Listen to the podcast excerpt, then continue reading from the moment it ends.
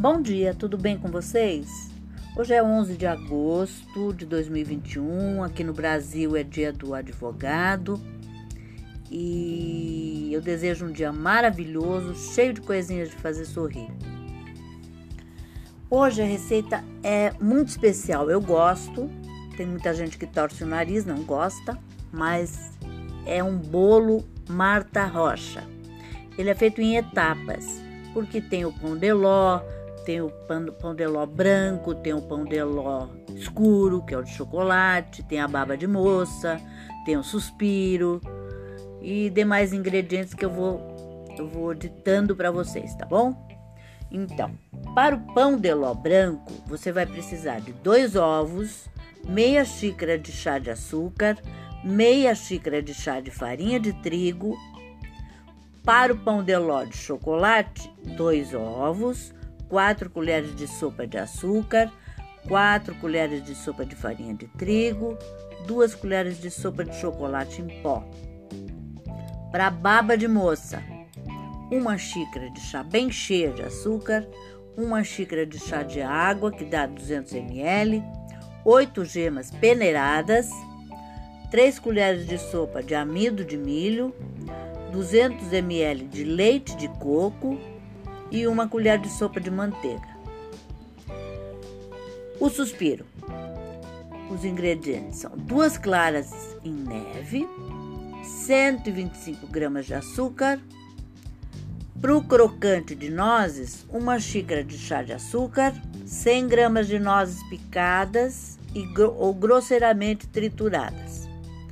E os demais ingredientes são 500 ml de creme de leite fresco batido em chantilly, 200 gramas de geleia de damasco, 80 gramas de fios de ovos para decorar e nozes em metades para decorar.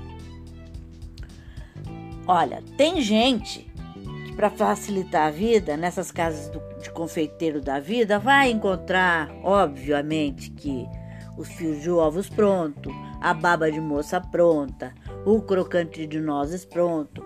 Mas nada como você fazer em casa, né? Tem gente que gosta de fazer em casa, então eu tô ditando essa receita para vocês. O modo de preparo. Até o pão de ló tem gente que compra.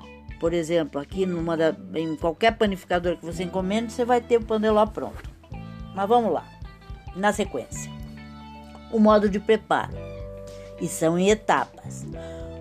Para o pão de ló branco, bata os ovos com açúcar até ficar fofo e volumoso e junte a farinha delicadamente. Despeje em forma redonda, 23 centímetros de diâmetro, untada e enfarinhada. Asse em forno médio pré-aquecido a 180 graus por cerca de 15 minutos ou até firmar. Desenforme, desenforme morno e deixe esfriar. Para o pão de ló de chocolate, bata os ovos com açúcar até ficar fofo e volumoso. Junte a farinha peneirada com o chocolate delicadamente. Despeje em forma redonda, 23 centímetros de diâmetro, untada e enfarinhada. Asse em forno médico, médio, pré-aquecido a 180 graus, por cerca de 15 minutos ou até firmar. Desenforme morno e deixe esfriar. A baba de moça, leve o açúcar com água ao fogo e deixe ferver, sem mexer, até formar uma calda rala. Espere esfriar, acrescente as gemas e o amido diluído no leite de coco e leve de volta ao fogo baixo, mexendo sempre até engrossar. Cozinhe por mais um a dois minutos e retire do fogo e agregue a manteiga. Para o suspiro, bata as claras em neve e junte o açúcar aos poucos, batendo até formar um merengue firme. Espalhe o suspiro em forma de 23 centímetros de diâmetro, untada e forrada com papel manteiga untado. Assa em forno baixo, 100 graus centígrados, com a porta entreaberta. Use o cabo de uma colher de pau até secar cerca de uma hora. O crocante de nozes Derreta o açúcar em fogo baixo e deixe caramelizar. Agregue as nozes e despeje em superfície lisa untada com margarina. Espere esfriar e quebre em pedacinhos.